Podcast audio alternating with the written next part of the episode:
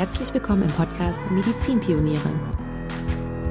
Hier bekommst du Inspiration und neue Perspektiven für die vielfältigen, unkonventionellen Karrierewege in der Medizin. Dein Host für diesen Podcast bin ich, Caroline. Ich bin selber Ärztin und stelle dir hier im Interviewformat spannende Ärztinnen und Ärzte vor, die von ihrem Weg berichten. Also lass dich inspirieren und ganz viel Spaß bei dieser Episode.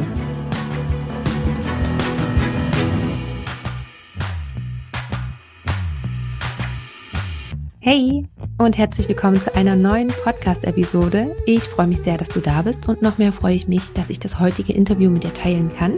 Mein Gast ist Dr. Karina Borisek und ich freue mich so sehr, dass sie da ist, denn ich finde, sie hat einen super spannenden Weg hinter sich. Karina ist Ärztin und ist sowohl in Deutschland als auch in den USA approbiert, hat auch zum Teil in den USA promoviert und danach auch noch, also nachdem sie das deutsche Examen in der Tasche hatte, hat sie dann auch noch zwei Jahre lang klinisch geforscht in Boston. Und wir sprechen ziemlich viel über ihren Weg, wie es überhaupt dazu kam, dass sie unbedingt das US-amerikanische Examen machen wollte, ähm, wie genau das ablief und wie sie dann überhaupt auch erst zu diesem Forschungsaufenthalt gekommen ist und schließlich dann natürlich auch zu ihrer Stelle dort in, in Boston.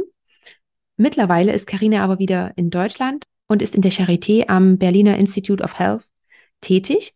Dort arbeitet sie als wissenschaftliche Mitarbeiterin und erzählt uns auch im Interview ganz genau, was sie da noch macht.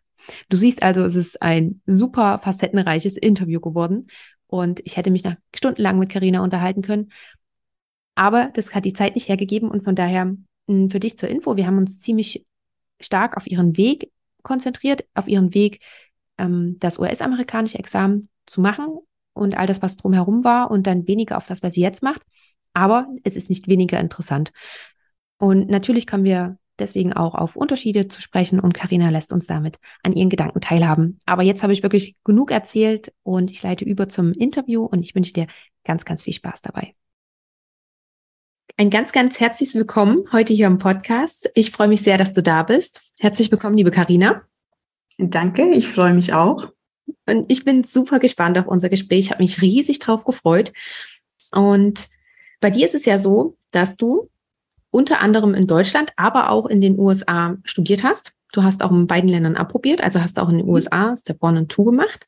Genau. Und damit möchte ich auch tatsächlich gleich gerne einsteigen. War das sozusagen hm, deine Intention, als du mit dem Medizinstudium gestartet bist, dass du gesagt hast oder dass du dir gedacht hast, ich möchte nicht nur Deutschland Medizin studieren, sondern auch in Amerika und möchte auch in Amerika den Abschluss haben? Mhm. Ja, tatsächlich war das von Anfang an der Fall und zwar deshalb, weil ich die US-Staatsbürgerschaft besitze.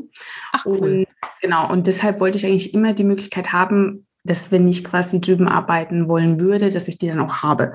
Und deswegen war von Anfang an für mich klar, irgendwann würde ich die gern machen und äh, auch am besten so zeitnah wie möglich, weil ich wusste auch von Familienangehörigen, dass es eben schwer ist, so jetzt, wenn man schon im Arbeitsleben ist oder so, die dann noch zu machen. Also war das wirklich von Anfang an klar, ich muss auf jeden Fall gerade diesen ersten so ziemlich zeitnah dann absolvieren. Genau.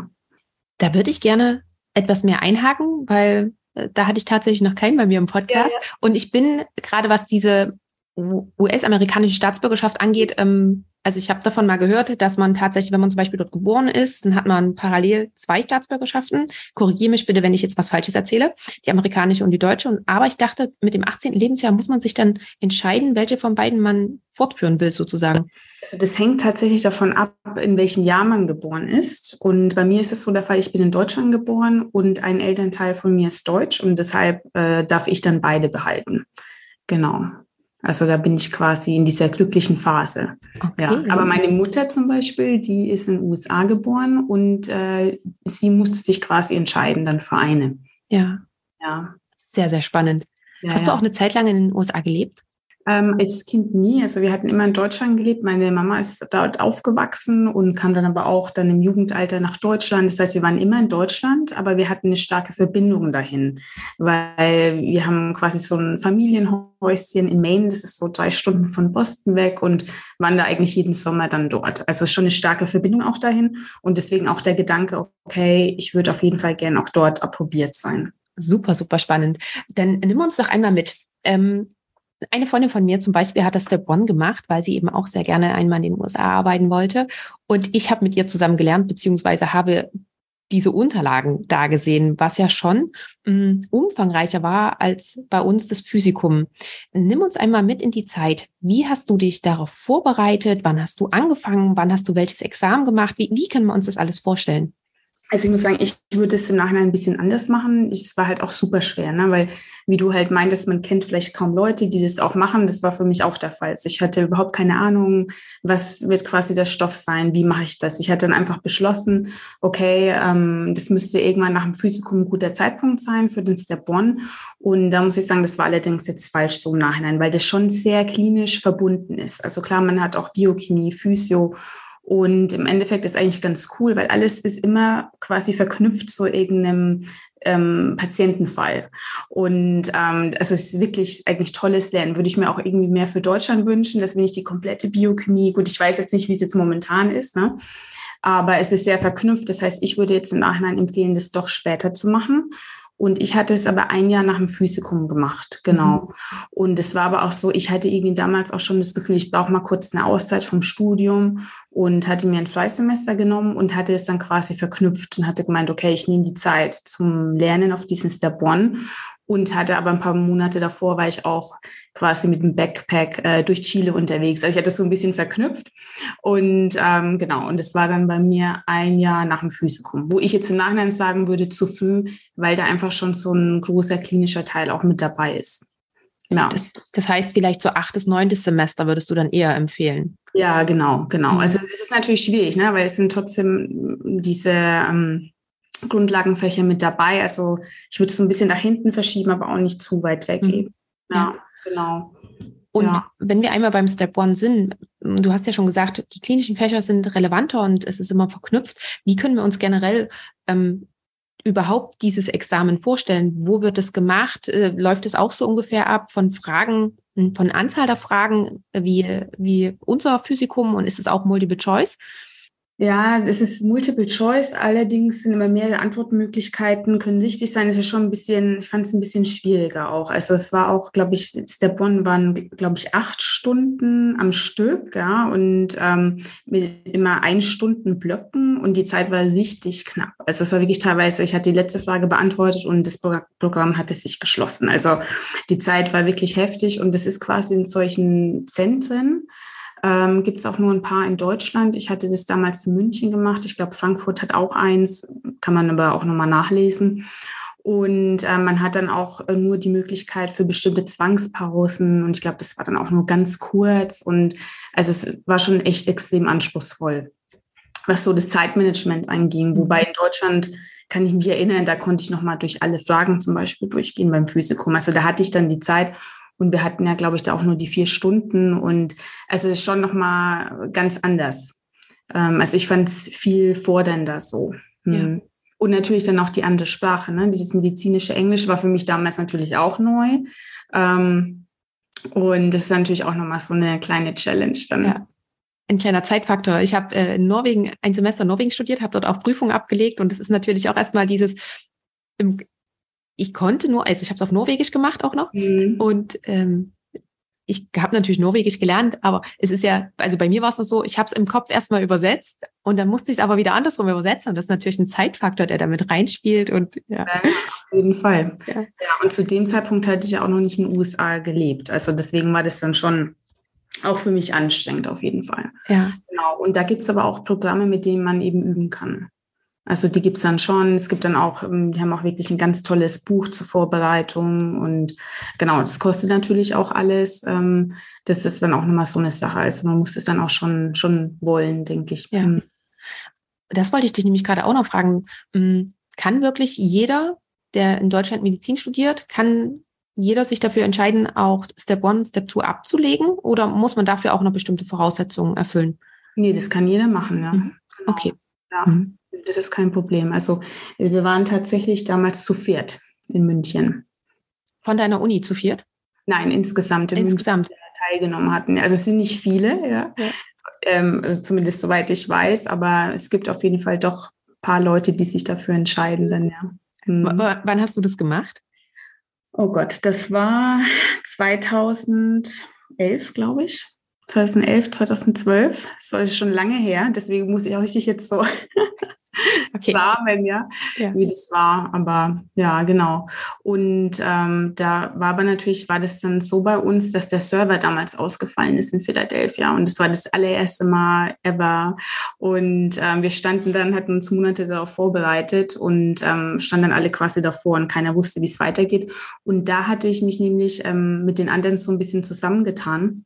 Und da kam ich dann erst auf diesen Forschungsaufenthalt das, das war quasi dann so was ganz Neues dann gewesen. Aber diese Steps wollte ich quasi schon immer mhm. machen. Ja. Okay. Na, dann knüpfen wir doch da gleich an. Erzähl mal über den Forschungsaufenthalt. Genau, ja, und äh, eigentlich hatte ich dann erst so diesen Input eben durch die anderen Absolventen, dass es eben überhaupt möglich ist, in den USA zu forschen und äh, das im Rahmen der Doktorarbeit. Das war jetzt auch für mich völlig neu ähm, und hatte ich da quasi erst damit in Erfahrung gebracht und ähm, und das war dann so quasi nach dem Step One war dann so mein nächstes Ziel, okay, ich will unbedingt meine Doktorarbeit in den USA machen. Genau. Und ähm, ja, und war aber damals auch wieder schwierig. Es war wie beim Step One. Ich hatte halt auch keine irgendwie Bekannten, die ich jetzt hätte fragen können, ja, ähm, wie macht man das, wie geht man da vor? Und hatte dann einfach wirklich etliche E-Mails an Professoren geschrieben, also bestimmt drei Monate lang und ähm, leider immer nur Absagen bekommen, dass es nicht möglich wäre und äh, hatte dann quasi schon fast aufgegeben und dann aber nochmal dann auf Zureden meiner Mutter dann nochmal wirklich probiert und dann hatte ich dann wirklich einen Professor in Gießen eben gefunden, der dann meinte, der unterstützt es. Das genau. heißt, du hast, ich muss da nochmal kurz nachfragen, du hast deutsche Professoren angeschrieben, genau. ob die eine Doktorarbeit haben, verknüpft mit einem potenziellen Forschungsaufenthalt in den USA. Genau, weil das okay. ist nämlich der Faktor, man braucht auf jeden Fall ähm, einen Professor von der deutschen Uni, der das mit unterstützt. Das reicht quasi nicht aus, jemanden aus den USA mhm. zu haben. Genau. Und in deiner Universität war das gar nicht möglich? Ähm, doch, das war dann quasi an der Uni Gießen, ähm, aber ähm, auch die meisten Professoren, die hatten das einfach abgelehnt von mhm. vornherein. Ja, okay. Also genau, das war super schwer, da jemanden zu finden, der da wirklich ähm, willens war, das auch mit zu unterstützen. Genau. Mhm. Und dann nimm uns einmal bitte mit in diese Zeit. Wie können wir uns das jetzt zeitlich ungefähr vorstellen? Wann hast du angefangen, dich darum zu kümmern und wie hast du das in dein Studium integriert? Genau, also ich hatte ja quasi dieses Freisemester nach dem sechsten Semester genommen für den Step One. Und dann äh, kam mir dann auch die Idee durch die Leute, die ich da kennengelernt hatte, dass ich eben dort forschen könnte. Und dann bin ich direkt dann auch da rein. Also ich habe direkt E-Mails geschrieben, mich versucht darum zu kümmern. Das war dann alles noch 2012, also so im, im achten Semester dann. Und ähm, dann hatte ich dann eben einen Professor gefunden, der das unterstützt hatte und musste dann aber quasi noch das ganze Bürokratische dann ähm, auch lösen. Also quasi einen Professor in den USA finden oder ein Labor ähm, plus Stipendien, wie wird das Ganze finanziert, plus der ganze bürokratische Aufwand von meiner Uni. Ähm, das war dann auch alles nicht, ähm, war ja auch was Neues dann für die Uni quasi und ähm, das hatte dann nochmal eineinhalb Jahre gedauert, so dass ich dann quasi erst, ähm, wann war das, 2014 bin ich auf jeden Fall dann in die USA gegangen. Ja, ich denke, das war dann nach dem achten Semester. Nach dem achten Semester. Ja, mhm. ungefähr. Ja. Wie lange warst du da in den USA? Da war ich dann quasi ähm, neun Monate gewesen. Mhm. Und hast du es geschafft, in diesen neun Monaten deine Doktorarbeit fertig zu machen? War ja. das auch das Ziel? Das war das Ziel. Ähm, das hatte mir auch vorher die, äh, meine Laborchefin quasi zugesagt, dass wir das auf jeden Fall schaffen werden. Ähm, ich musste dann, ich hatte eigentlich nur acht Monate geplant und dann, wie es dann aber immer so ist, sind Zellen gestorben im Labor und dann wurden es dann neun Monate. Genau. Und es ging dann aber auch, indem ich dann quasi noch meine ganzen Fehltermine in Gießen genommen hatte an der Uni und dann konnte ich den Monat verlängern und bin dann quasi erst zurück. Und dann hatte ich diesen ganzen Laborteil, da hatte ich dann meine ganzen Ergebnisse dafür fertig. Und da musste ich quasi nur noch ähm, auswerten und schreiben dann in Deutschland. Genau. Nur, nur noch in Anführungsstrichen. Genau, nur noch, ja. ja. Jeder weiß, was damit gemeint ist. Ja, ja genau. Nachgezogen. Ja. Du hast gesagt, du hast ungefähr anderthalb Jahre gebraucht, um das alles vorzubereiten. Hast du in der Zeit auch mal dran gedacht zu sagen, boah, ey, nee, das mache ich jetzt nicht weiter, weil das ja tatsächlich ganz viel Energie kostet. Auf ja. jeden Fall, wirklich. Also das war auch teilweise super frustrierend. Also es war ja so, ich bin damals, wir sind eh zu unserem Ferienhaus nach Maine ähm, ähm, geflogen, da eben kurz nachdem ich den Professor getroffen hatte, der das eben unterstützen wollte. Und er meinte eben, er hätte Kontakte nach Boston, an Harvard. Nicht so, oh mein Gott, ja, auf jeden Fall, super gerne. Und hatte mir einen Namen genannt und ähm, hatte den auch per E-Mail angeschrieben Und ähm, ich hatte mich dann auch bei dem gemeldet und er meinte, ja klar, komm gerne vorbei, wir können einen Termin ausmachen und dann treffen wir uns, wir schauen, wie wir das vielleicht lösen könnten. Und ich war dann drüben in Maine zum Urlaub, zweieinhalb Wochen mit meinen Eltern damals noch. Und ähm, der hat sich nie gemeldet. Also ich habe, glaube ich, jeden Tag diese Sekretärin da angerufen und es hieß, ja, ja, er meldet sich, er meldet sich. Und wirklich am letzten Abend, dann habe ich dann zu meinen Eltern gesagt, hier, wie schaut's aus? Können wir morgen nach Boston fahren, bevor wir abfliegen? Ja, ich setze mich vor dieser Klinik ab. Ich versuche einfach, was ich machen kann. Ja, und dann habe ich ähm, diesen ähm, Professor dann quasi aufgesucht in der Klinik. also es war wirklich, ich wollte es wirklich damals unbedingt und ähm, und der kam dann auch direkt raus, meinte, Mensch, es tut mir total leid, ich habe äh, vergessen zu antworten auf die E-Mails und hat sich direkt eine Stunde mit mir zusammengesetzt und hat dann eben für mich dieses Labor gefunden mit einer PI, die eben aus Österreich kam.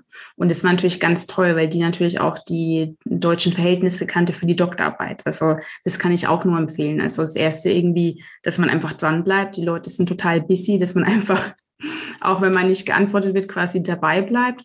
Und das andere war natürlich, ähm, wenn man jetzt jemanden hat, einen Betreuer, der einfach beide Seiten kennt. Also die US-Seite, äh, was so eine Thesis-Betreuung angeht, aber auch eben die deutschen Konditionen. Das ist halt mhm. super wichtig.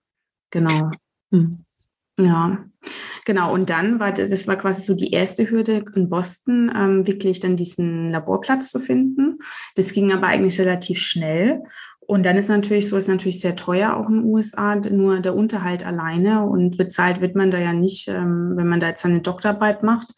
Und da muss ich natürlich Stipendien finden.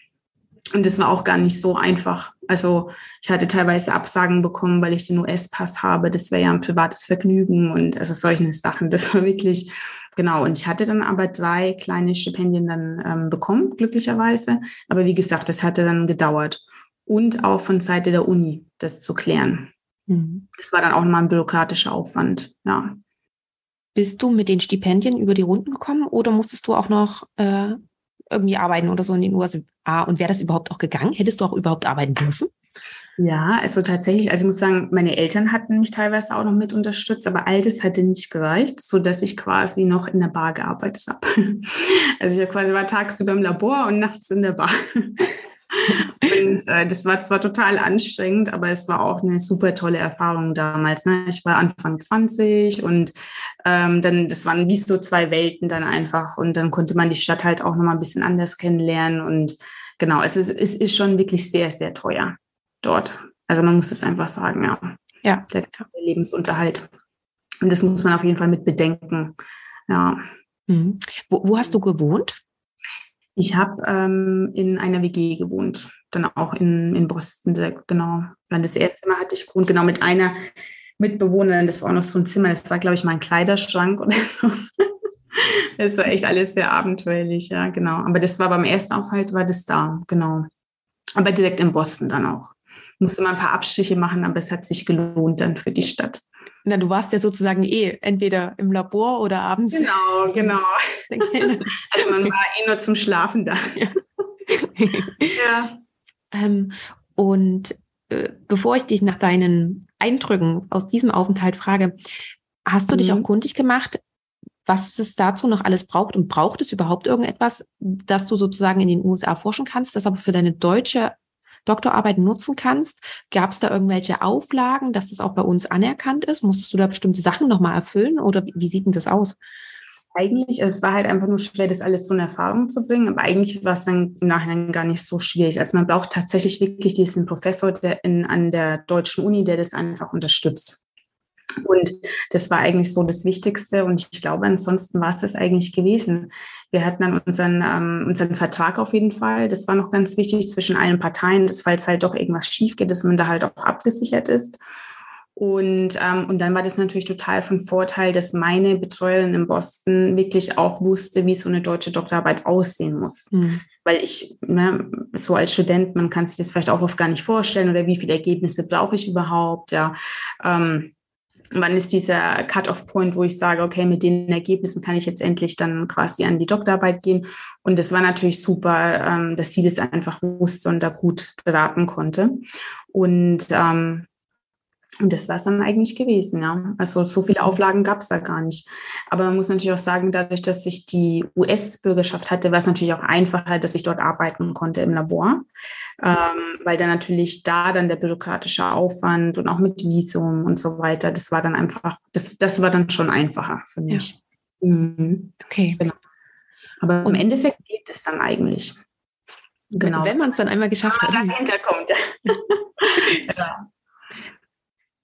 Was hat dich denn aber noch dazu motiviert, immer wieder am Ball zu bleiben? Kannst du es benennen?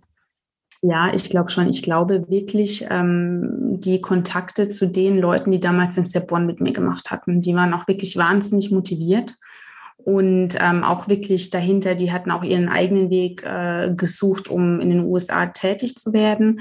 Ähm, ich glaube, die waren damals schon so einen Schritt weiter. Die hatten diesen Forschungsaufenthalt schon mal hinter sich und ähm, und ich glaube, das war so die Motivation, dann wirklich in so einem Tiefpunkt dann äh, jemanden von denen anzurufen und zu sagen, ach, ich kann nicht mehr und ähm, und dass man quasi dann auch weiter motiviert wird ja, oder auch von den Eltern oder guten Freunden, die dann einem zureden, nee, bleib dran. Das ist so eigentlich das, was du eigentlich immer wolltest, ja. Und im Nachhinein würdest du auch sagen, bist sehr froh, dass du das gemacht hast, dass du dran geblieben bist. Auf jeden Fall, ja. Und wenn du jetzt, wenn du zurückguckst, was würdest du sagen, waren so mit deinem, hm, deine Learnings oder auch deine wichtigsten Eindrücke, die du aus dieser Zeit mitgenommen hast? Ich glaube, ähm, zum einen auf jeden Fall, ja, das, wenn man sich wirklich was vornimmt, dass das wirklich auch machbar ist, weil ich hätte damals nie gedacht, dass ich so einen Forschungsaufenthalt da an Harvard bekomme. Das war für mich dann im Nachhinein wirklich so ein Wow-Moment und ähm, auch ja dieses Arbeits die Arbeitsweise dort. Ja. Die Leute waren sehr motiviert und äh, meine Chefin, die hat mir viel freie Hand gelassen. Man musste sehr kreativ sein und ähm, sich da wirklich auch viel selbst pushen. Ähm, und was mich da wirklich auch sehr fasziniert hatte, war eben, dass jeder immer nach einer Weiterbildung gesucht hat. Also wir durften ja auch bei sämtlichen Lectures teilnehmen von der Klinik. Und ähm, jeder wollte eben schauen, dass er irgendwie sich weiter weiterbilden kann. Und ähm, das war auch sowas, was ich wirklich irgendwie für mich beibehalten habe. Okay. Wie ging es dann weiter, als du wieder zurück warst? Ähm, gerade dann auch das ähm, im Hinblick auf das Step 2 also sind da auch bestimmte Voraussetzungen dran geknüpft? Man muss sozusagen erst das deutsche Examen fertig haben, um dann Step 2 zu machen, oder ist es auch unabhängig voneinander? Ich glaube, beim Step 2 war das damals so, dass ich das deutsche Examen erst haben musste. Mhm. Ich glaube, das war da, da, das war dann, glaube ich, dann schon daran verknüpft. Also ich habe das auch auf jeden Fall nach meiner deutschen Approbation dann erst absolviert.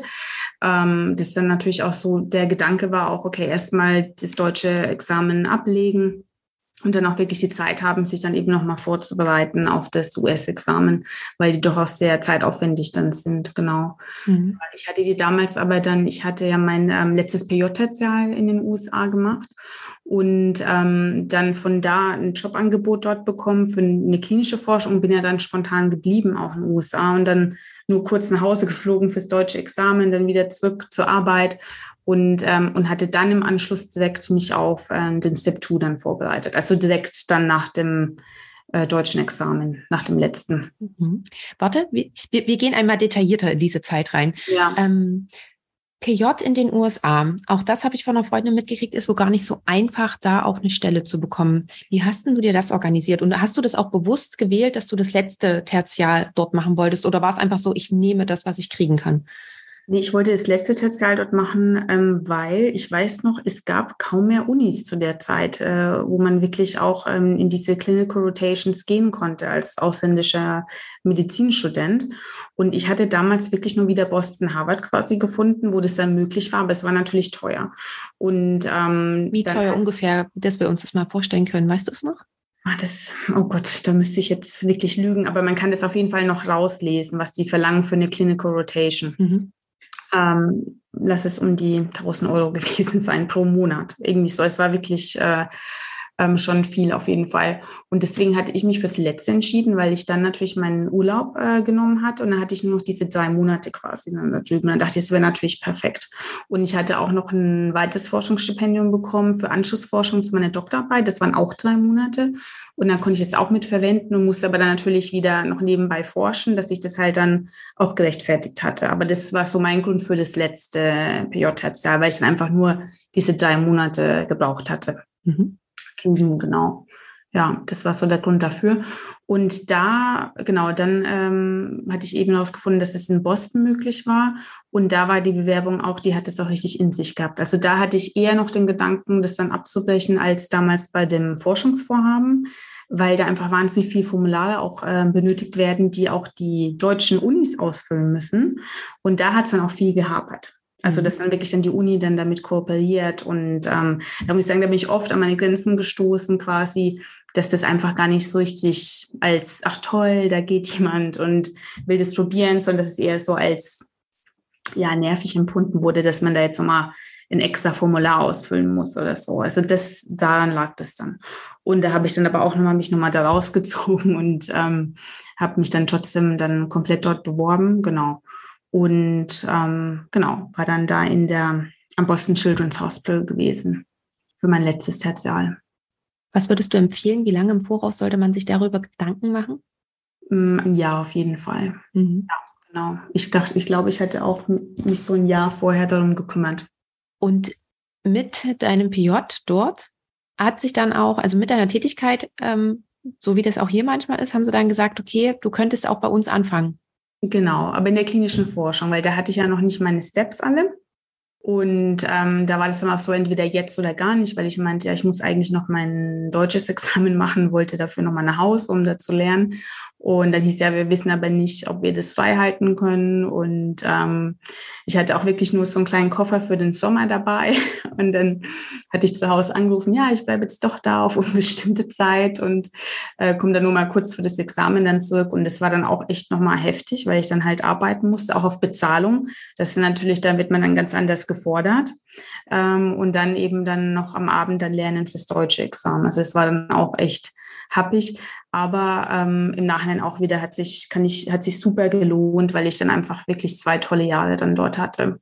Zwei Jahre hast du dann dort Zwei Jahre, genau. Ja. Und genau. das war dann das äh, M3 oder das mündliche Examen, für was du noch zurückgekommen genau, bist? Genau, genau. Das mündliche Examen war das dann noch, ja. Ja. Dann nimm uns doch einmal bitte mit in diese Zeit. Ähm, wie war das, dort zu arbeiten? Inwiefern, ähm, ja, von, auch von der Mentalität her, wie, wie, wie ist es einfach, wie ist es einfach dort? Ja. Ich frage einfach mal wirklich ja. so direkt. Also, genau, ich kann jetzt quasi nur für die Grundlagenforschung und klinische Forschung sprechen. Also, was ich wirklich toll fand, war einfach diese Verzahnung von Klinik und Forschung. Also es ist auch wirklich so, dass quasi das Krankenhaus ist direkt neben dem Forschungstrakt. Es gibt auch mindestens einmal die Woche Meetings, in denen eben die Kliniker rüberkommen zu den Forschern. Und das fand ich einfach toll, dass diese Forschung immer praxisnah ist, dass wirklich die Kliniker auch wirklich Ideen mit integrieren, dass sich das quasi nicht zu weit entfernt. Das fand ich immer ganz klasse.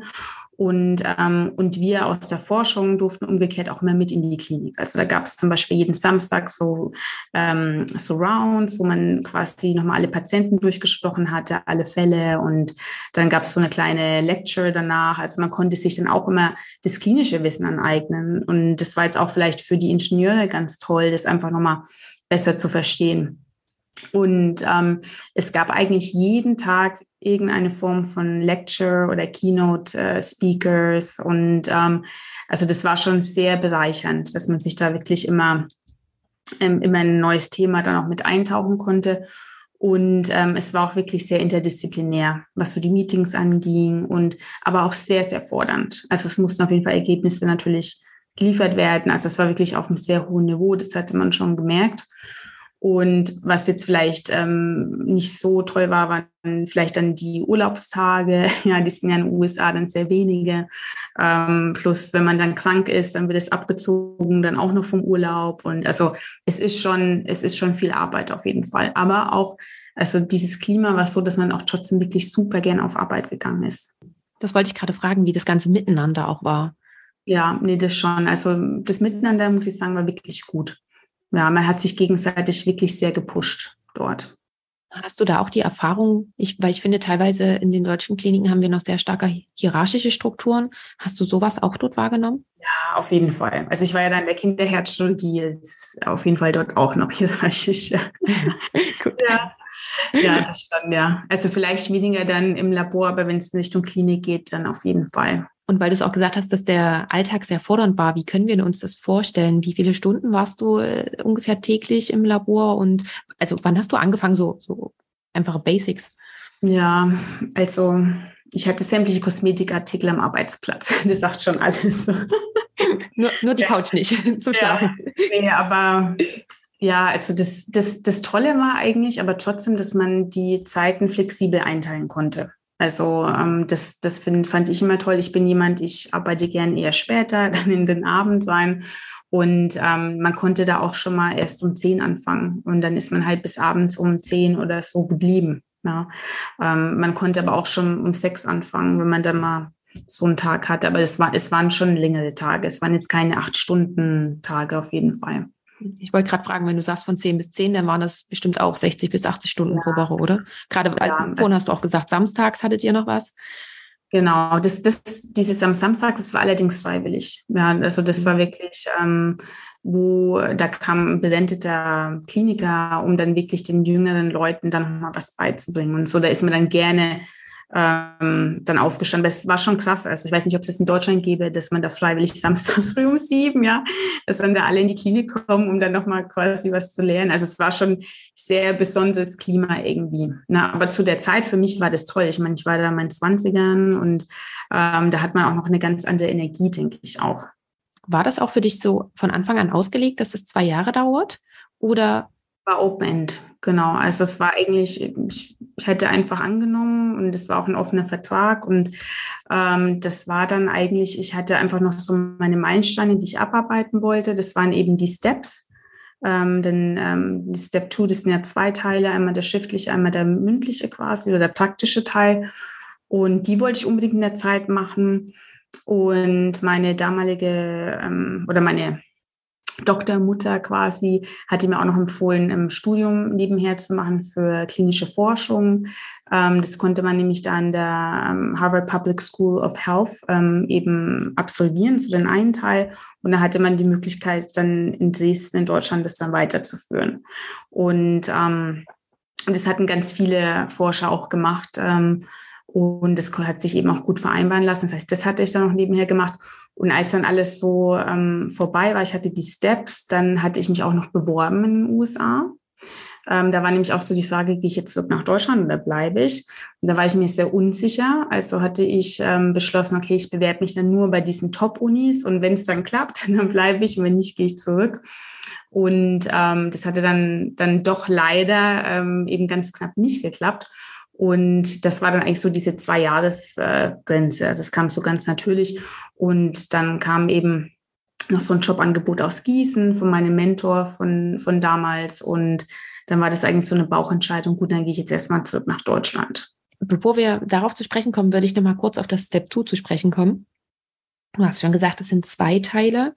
Und ähm, soweit ich auch informiert bin, kann man das, den schriftlichen Teil, den könnte man wieder in Deutschland in so einem Cent Mhm. Center machen, aber für diesen, für den praktischen Teil müsste man dann tatsächlich, wenn man nicht eh schon vor Ort ist, den muss man auch dann vor Ort machen, oder? Genau, genau. Da gibt's dann auch wieder ähm, spezielle Städte, in denen man den dann absolvieren kann. Mhm. Läuft der schriftliche genauso ab ungefähr wie beim Step One?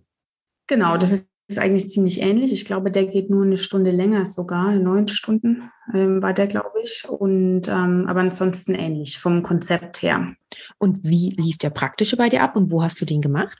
Also ich hatte den praktischen in, in New Orleans, glaube ich, gemacht. Oder Philadelphia. Also ich hatte die zwei, dann habe ich gedacht, komm, das verbinde ich dann noch mit äh, einem Städtetrip, ja. Und ich glaube, es war in New Orleans, hatte ich den praktischen Teil gemacht. Und ähm, das ist eigentlich ganz gut gemacht, muss ich sagen. Die hat, hatten dann so eine, so eine Klinik mit Schauspielern, kann man sich vorstellen. Es ist wirklich so ähm, man könnte denken, man ist da irgendwie in der Notaufnahme und dann gibt es verschiedene Türen und ähm, ich glaube, man hat insgesamt zehn Türen oder so. Und da wartet dann immer ein Schauspielpatient und man hat 15 Minuten um den zu untersuchen, eine Anamnese durchzuführen und herauszufinden, was er quasi hat. Und dann ähm, nach der Untersuchung geht man raus und dann hat man nochmal ein gewisses Zeitfenster, um dann auch den Arztbrief zu schreiben. Und das machst du für alle zehn Türen sozusagen? Genau, für jede Station. Genau. Und ich fand, ich muss wirklich sagen, das war der Step, wo ich am meisten für mich mitgenommen hatte, weil man einfach super strukturiert lernt, ähm, bei welchen Symptomen mache ich welche Untersuchungen, welche Anamnese und wie kann ich dann wirklich super schnell und fokussiert den Arztbrief unterschreiben. Und also das war wirklich ein ganz tolles Lernen sogar. Also da habe ich für mich auch für die Klinik super viel mitgenommen. Okay, genau. krass, ja. Ja, ja, also das war, aber das, das hat sogar teilweise richtig Spaß gemacht, muss ich sagen, der dann. Ja, beim, hm, ich überlege gerade, ne, wie, wie das bei, bei mir damals war oder bei uns hier in Deutschland, aber ähm, ich weiß nicht, wie du es wahrgenommen hast, aber ich fand, ganz oft hat man einfach so, so die Sachen so stupide auswendig gelernt und die genau. Verknüpfung fehlte eben. Genau. Das muss ich sagen, also bei allen Examiner finde ich, das ist dieser Riesenunterschied von zwischen Deutschland und USA, dass einfach in Deutschland hat man das Gefühl, man lernt alles, ne? also in Biochemie, dass du alle Formeln zeichnen kannst oder so und einfach ohne irgendwelchen Zusammenhang. Und bei den US-Examinern war es wirklich immer so, es gab immer eine Verknüpfung zur Klinik. Also man hatte wirklich das Gefühl, man nimmt da jetzt was mit für mhm. später. Und bei diesem letzten, bei dem praktischen oder mündlichen Teil war es halt richtig krass, der Unterschied. Ne? Ich hatte ja dann kurz davor auch mein mündliches Examen in Deutschland gemacht. Und wie du halt sagst, ne, also man lernt ja da einfach stupide irgendwelche Sachen und ähm, also so richtig praktisch anwendbar dann für die Klinik fand ich das jetzt für mich nicht. Und ich fand ähm, bei dem Lernen für das US-Examen hatte ich richtig für mich so auch ähm, viele so Handlungsketten auch äh, verinnerlichen können, ja, wie ich wirklich ähm, schnell und effizient da weiterkommen am Patienten. Also das war schon toll. Und ich finde es aber auch ziemlich spannend, dass Sie da für diese Prüfung Schauspielpatienten äh, nehmen, bei uns am, am echten Patienten.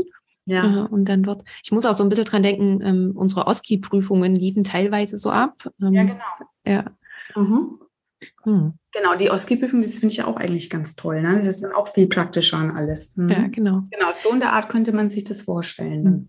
Ja, nur dass die wirklich sogar eine richtige Klinik dafür gebaut haben. Ja. Abgefahren. Ja. Ist das nur für ausländische Ärzte, die das sozusagen ablegen, oder legen das die amerikanischen Ärzte to be sozusagen auch genauso ab?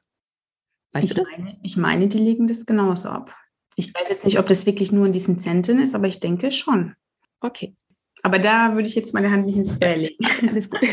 ähm, musstest du auch noch irgendwas wegen der Sprache nachweisen? Ja, für das PJ-Tertial musste ich äh, was nachweisen und ansonsten glaube ich aber nein. Ich glaube, m -m. aber obwohl ich US-Bürgerin bin, ähm, das hing damit zusammen, dass wenn man keinen Abschluss an der US-Uni hat, dann muss man, glaube ich, was äh, für den sprachlichen Teil dann nachweisen. Und ich glaube, man wurde sogar bewertet beim letzten Step auch. Ähm, was Sprachlich bewertet? Ich glaube schon. Bin ich mir jetzt aber auch unsicher, weil es jetzt schon so lange her ist, ja. Mhm. Okay. Dann würde ich jetzt gerne wieder einsetzen, als du dich dann entschieden hast, nach Deutschland zurückzukommen. Du hast ja schon gesagt, es war ja eine Bauchentscheidung. Mhm. Nimm uns mal mit, wann sind wir da? Also zu welcher Zeit sind wir jetzt ungefähr? Ja, das war dann quasi zwei Jahre nach dem, oder knapp zwei Jahre nach meinem letzten Examen in Deutschland. Mhm. Nach Abschluss des äh, Medizinstudiums. Also ich war dann quasi zwei Jahre dann noch in Boston gewesen, ja. habe hab die Steps gemacht und äh, dieses Studium eben angefangen für klinische Forschung, diesen Masterstudiengang und hatte mich dann parallel angefangen zu bewerben in den USA. Das ist ja auch nochmal komplett anders als in Deutschland. Also man kann sich da nur einmal im Jahr bewerben. Und dieser Prozess an sich dauert auch fast neun Monate. Und, ähm, und als ausländischer Absolvent ist es auch meist so, dass man sich wirklich an hunderten Unis bewerben muss. Und ich hatte für mich aber damals entschieden, weil ich mir auch nicht sicher war, dass, ähm, dass ich mich nur eben für 20 äh, bewerben werde. Genau. Und dann ähm, kam da eben dann die Absage, dass es dann nicht geklappt hatte für mich. Und dann war für mich die Frage, okay, gehe ich jetzt wirklich da komplett rein und bleibe noch mal ein Jahr und bewerbe mich dann auch wirklich bei sämtlichen hunderten Unis oder gehe ich zurück nach Deutschland? Weil da hatte dann auch ähm, mein Mentor oder mein, mein Doktorvater quasi ähm, von damals mir auch angeboten, komm doch hier zu uns an die Uni Gießen, dann kannst du forschen, Klinik machen. Und ich dachte, wenn ich vielleicht auch die klinische Erfahrung dann nachweisen kann, dann könnte ich mich ja später nochmal bewerben. Mhm. Das wäre dann mhm. noch so ein Baustein, der mir auch gefehlt hatte. Und dann war auch so die Entscheidung, okay, ich gehe zurück nach Deutschland und wollte dann auch irgendwann in die Klinik endlich einsteigen. Das waren ja dann schon zwei Jahre nach Studium. Mhm. Genau, und das war dann so der Zeitpunkt, wo ich dann zurückgekommen bin. Das war dann 2018. Und da hast du dann in Gießen angefangen und welche Fachrichtung hast du dann gemacht? Genau, da hatte ich dann in der Gynäkologie und Geburtshilfe angefangen. Mhm. Ich hatte ja immer geforscht zu angeborenen äh, Herzfehlbildungen, also im Bereich der Pränataldiagnostik. Also ich wollte eigentlich immer so in die Richtung Pränataldiagnostik gehen. Genau, das ist ja quasi so eine Weiterbildung von der Gynäkologie und Geburtshilfe. Mhm. Genau, und da hatte ich dann eben da in der Uniklinik angefangen und ähm, habe da dann aber ziemlich schnell so einen Kulturschock auch bekommen. Also nach den USA, muss ich ganz ehrlich sagen, ähm, weil ähm, da natürlich der Personalschlüssel ganz anders ist. Und ähm, ja, also das war dann schon ähm, für mich dann relativ bald klar, dass ich da halt nicht so ewig bleiben kann hm, in der Klinik dann in Deutschland, ja war für dich dann klar, dass du generell nicht in den deutschen oder generell nicht in der deutschen Klinik bleiben willst oder in der Fachrichtung dort vor Ort nicht? Das war mir alles gar nicht so klar. Ich wusste nur, okay, das ist, ähm, dass das vielleicht nicht so für mich ist, dann dort, ähm, weil das natürlich auch, naja, ich, ich forsche auch einfach super gerne, dann noch Vollzeit in der Uniklinik, dann die Forschung nebenher und ähm, ja, also mir hat auch einfach, mir war das auch zu viel ähm, Bürokratie. Ich hatte so das Gefühl, man macht gar nicht so viel am Patienten, ähm, weil da einfach wahnsinnig viel bürokratische Tätigkeiten auf einen zukamen ähm, ja, mir hat dann auch eben dann so ein bisschen die Digitalisierung da gefehlt. Ja, in Boston natürlich Nummer eins äh, Krankenhaus. Ja, ähm, da lief alles super digital und wir mussten halt irgendwie handschriftlich äh, dokumentieren, plus am Computer, plus verschiedene Systeme für jede Abteilung. Und ähm, ja, das war, das war dann einfach nicht so, nicht so das, was ich mir irgendwie erhofft hatte. Und du hast schon gesagt, dann war für dich ziemlich schnell klar, du ähm, hörst da auf und bist aber dann nochmal in die Allgemeinmedizin.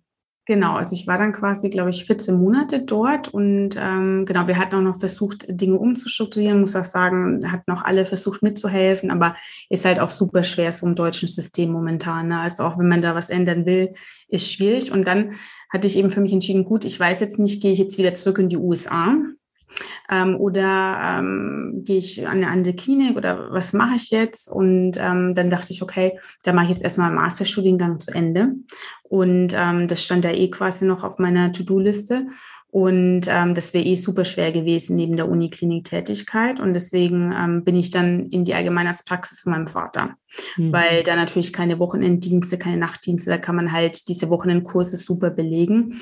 Und ich wollte auch ehrlich gesagt schon immer mal mit ihm noch zusammenarbeiten, weil das so eine richtige Landarztpraxis ist, also mit einem super weiten Spektrum, bevor er eben auch in Rente geht. Genau.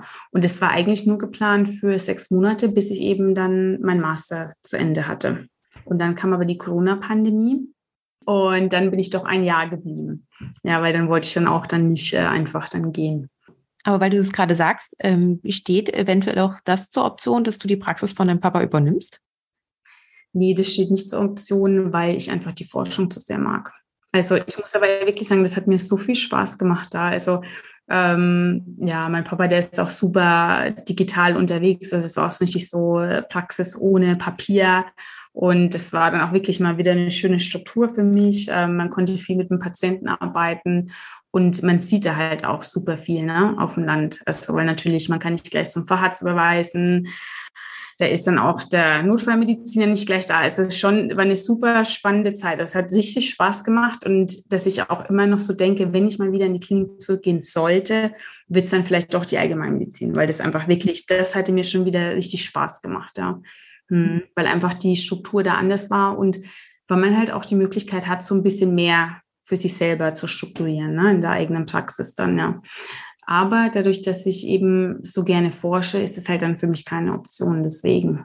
Dieses Forschungsthema, kam das für dich schon im Studium auf oder kam das wirklich mit deinem Forschungsaufenthalt in den USA, dass du so für dich dein Fable dafür entdeckt hast? Es kam wirklich erst durch diesen Forschungsaufenthalt. Hätte ich niemals gedacht, ja. Mhm. ja. ja. Und dadurch, dass du aber die Erfüllung sozusagen in der Uniklinik nicht gefunden hast, ähm, hast du dich dann dafür entschieden, dass du nach Berlin gehst? Kann man das so einfach mal runterbrechen? Oder? Ja, das war halt noch nicht so ganz klar gewesen. Ich hatte einfach das für mich so als Pause genommen, auch in der Allgemeinarztpraxis, weil es ist natürlich schon alles ein bisschen ja ein bisschen langsamer getaktet. Ne? Also äh, man hat die Nachtdienste nicht, man hat die Wochenenden nicht, man hat trotzdem ein bisschen mehr Zeit auch zum Überlegen, wie geht es denn jetzt weiter. Und da war das noch nicht ganz so klar für mich, ähm, ob ich jetzt wieder in die USA gehe oder ob ich es lieber noch mal irgendwo anders probiere. Ne? Weil ich war ja letztendlich in Deutschland nur in Gießen dann immer, ne? als Student, habe dort gearbeitet und ich wollte einfach gucken, vielleicht gibt es ja trotzdem noch irgendwie andere Wege dann für mich in Deutschland, weil trotzdem das Herz irgendwie bei mir so europäisch schlägt, ist einfach so. Und ähm, genau, und Berlin wurde es dann vor allem auch wegen meinem Freund, der, wir hatten erst so eine Fernbeziehung und dann war das klar, es wird äh, Berlin. Und da hatte ich mich dann dort in den Kliniken beworben tatsächlich und war halt immer wieder enttäuscht von dem, was ich da halt so erfahren habe während der Vorstellungsgespräche. Es war halt einfach nie so, dass ich dachte, Mensch, doch, das ist es jetzt. Und dann hatte ich die Stellenausschreibung gesehen ähm, vom BH eben, was so ähm, digitale Medizin angeht. Und das war eben so ein Thema, das, äh, das auch sehr groß war in meinem Masterstudiengang. Und mich hatte das auch seit meiner Zeit in Boston auch so sehr interessiert, weil dieser Kontrast einfach für mich so heftig war, wie alles in Boston abgelaufen ist. Und dann an der, an der Uniklinik in Deutschland zu arbeiten und zu sehen, okay, wir sind so weit zurück, es gäbe so viele andere Möglichkeiten. Und da kam auch schon dieses Interesse eben auf. Und ich wollte aber eigentlich immer erst mal einen Facharzt machen und dann in die Richtung gehen mit meinem Masterstudiengang. Und dann war das eigentlich auch wieder eine Bauchentscheidung. Ich hatte mich beworben und hatte mich dann so wohl gefühlt, äh, dass ich einfach gesagt habe, okay, ich mache jetzt diesen Schritt und gehe jetzt ähm, erstmal raus aus die Klinik. Okay, jetzt bist du in Berlin am Institute for Health. Genau. Charité, genau. Und da bist du seit, ich muss ganz kurz irren, seit Ende 2020. Mhm. Ähm, du hast gerade gesagt, es war eine Bauchentscheidung. Eigentlich wolltest du erst noch deinen Facharzt machen. Ähm, wie, wie stehst du im Moment dazu? Ist es eventuell mal noch eine Option für dich oder bist du mittlerweile so weit, dass du sagst, du willst gar keinen Facharzt mehr machen? Hm, also mittlerweile fühle ich mich eigentlich super wohl momentan, so wie es ist. Also ich muss sagen, ich gehe total gerne auf Arbeit, mir macht es super viel Spaß. Ähm, das ist einfach total gut vereinbar mit meinem Privatleben und ähm, also es fehlt mir momentan an nichts. Ne? Es ist schon so, manchmal fehlt einem trotzdem der Patientenkontakt, aber wenn ich dann wieder so an die Strukturen denke in der Klinik, dann verschwindet der Gedanke Gedanke so ganz schnell. Aber ich kann natürlich jetzt nicht sagen, dass ich vielleicht irgendwann doch nochmal den Fahrrad dann auch zu Ende mache. Das kann auch schon sein, ja. Aber momentan ist es einfach super gut, so wie es ist. Hast du Bedenken gehabt, diesen Schritt zu gehen? Ja, auf jeden Fall. Ja, also das ist natürlich schon eine große Entscheidung dann, ja, dass man sagt, okay, mein geht jetzt aus der Klinik raus. Und ähm, das hatte ich aber auch, ich habe wirklich super Mentoren noch aus der Zeit in Boston und auch aus der Zeit in Gießen und äh, mit denen ich das dann auch wirklich besprechen konnte. Also ich habe mich da auch wirklich ähm, ja, lang ausgesprochen, eben mit den Personen, denen ich da auch wirklich vertraue, auf beruflicher und privater Ebene. Und ähm, aber das war jetzt nicht so eine leichte Entscheidung auf jeden Fall. Wie hat vielleicht auch deine Familie oder auch deine Freunde reagiert, äh, wenn dass du diesen Schritt gegangen bist? Weil es ja, ähm, ich finde ja, wenn wir Medizin studieren, ist irgendwie der nächste logische Schritt immer, man macht noch eine Facharztausbildung mm, und man geht dann eben in Klinik oder in eigene Praxis. Ja. Wie war es da bei dir? Ja, jetzt muss ich sagen, meine Familie, die hatte das direkt von Anfang an unterstützt. Ja, äh, muss ich echt sagen. Auch mein Vater, der ist da selber ähm, Kliniker, aber der fand das direkt auch super. Ähm, nee, da gab es eigentlich nur gutes Feedback da kam jetzt keiner irgendwie um die Ecke und meinte, oh mein Gott, was tust du da? Sondern nee, also das haben eigentlich alle unterstützt. Ich glaube auch, weil bei mir auch schon von Anfang an dieser Weg, der war ja nie so super ähm, geradlinig, sondern ich hatte ja auch schon immer so dieses Interesse, ähm, so in Richtung äh, Forschung, Digitalisierung und ähm, irgendwie hat es dann doch alles so gut zusammengepasst, ja.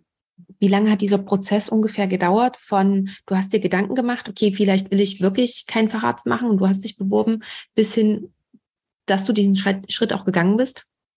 Das ist irgendwie ein bisschen schwer zu sagen. Also von der, von der Bewerbung bis zu dem Zeitpunkt, dass ich den Schritt gegangen bin, das war vielleicht eine Woche. Also es war wirklich kurz. So. Dann ja, doch ganz ja, schnell. Genau. Ja, ja. Ähm, aber ich hatte mir natürlich in dem Jahr, in der, als ich in der Praxis war und auch mal ein bisschen runterkommen konnte, ne, dann hatte ich mir natürlich schon viel Gedanken gemacht. Dass, und ähm, unser, einer der Hauptprofessoren in meinem Studiengang ähm, ist auch ähm, Mediziner und auch Medizininformatiker. Und mit dem hatte ich mich dann auch nochmal lange besprochen, was es da eben für Möglichkeiten gibt. Also ich hatte mich schon mit dem Thema auseinandergesetzt, dass es auf jeden Fall irgendwann in die Richtung gehen wird.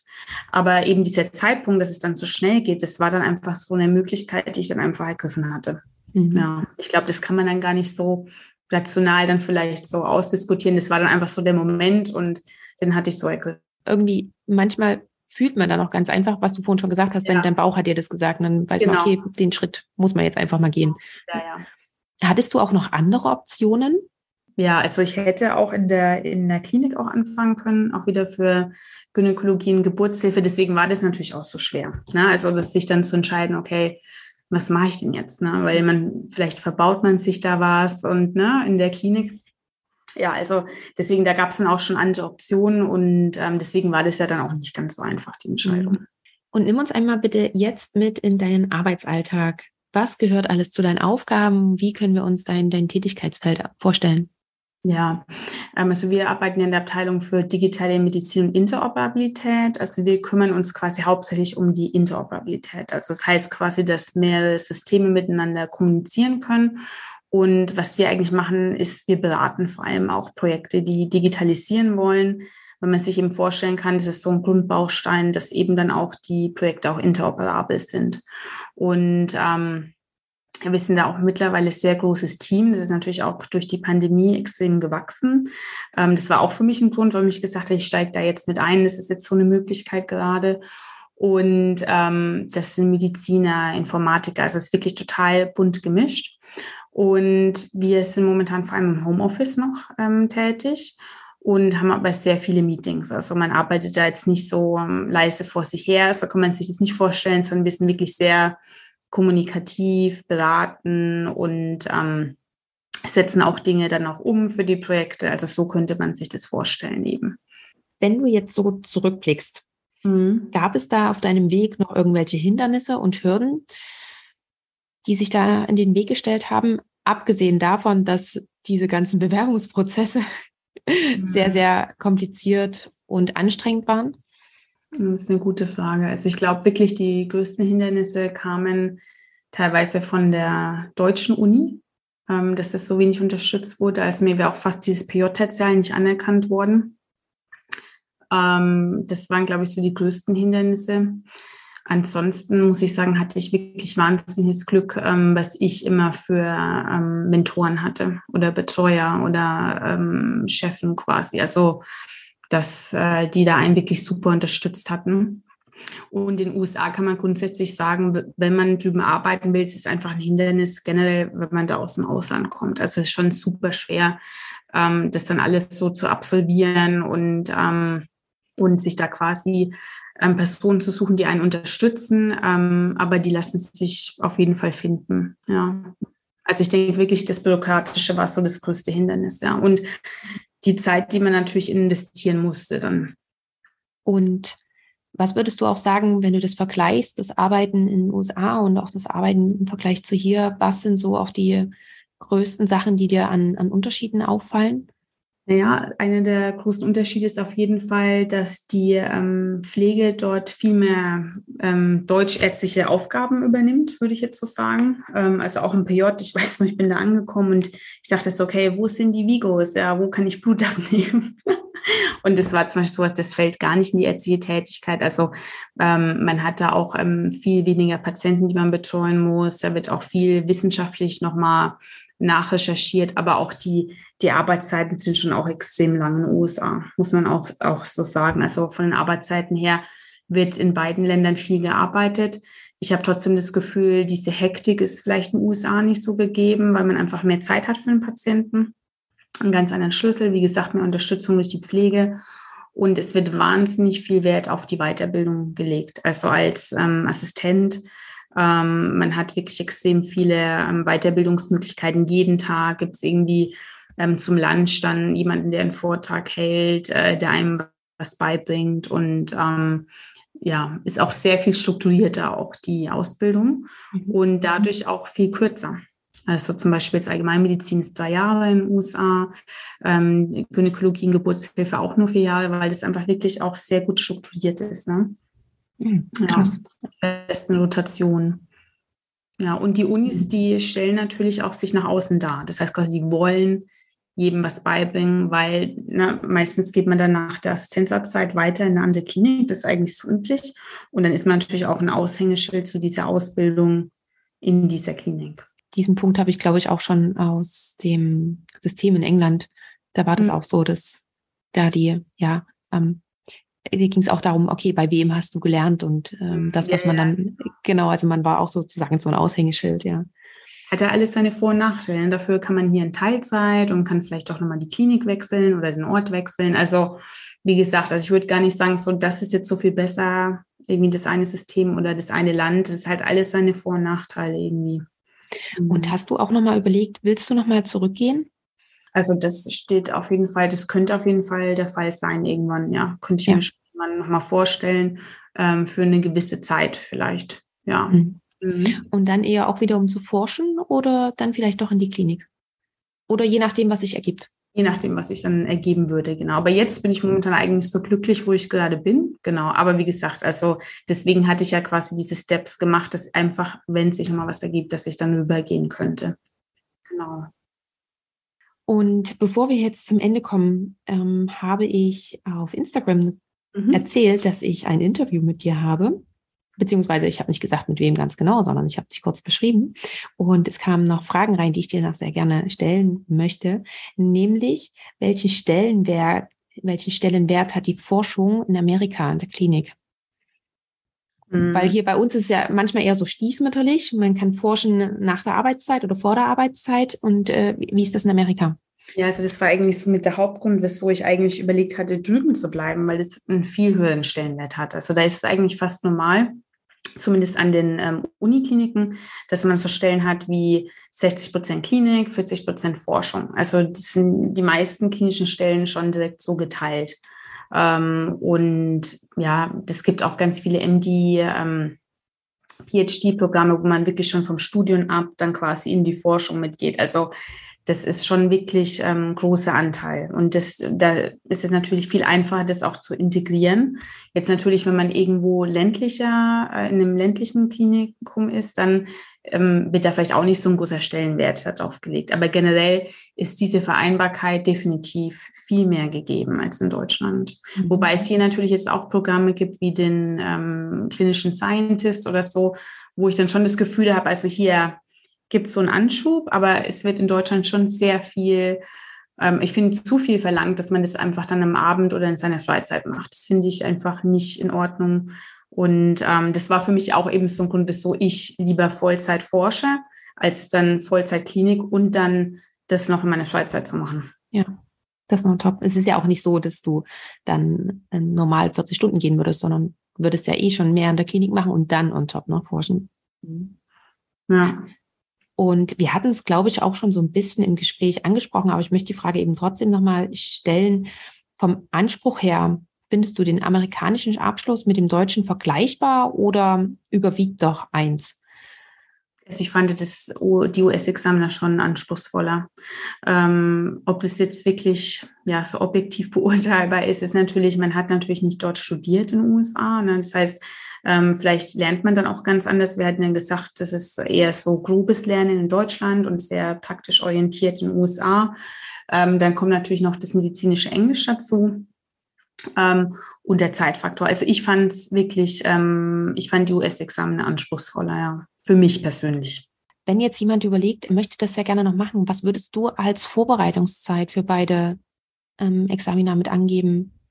Ähm, für die drei also ich glaube, ich würde jeweils immer ja, vier bis fünf Monate Lernzeit mhm. schon geben, auf, auf jeden Fall. Ja. ja.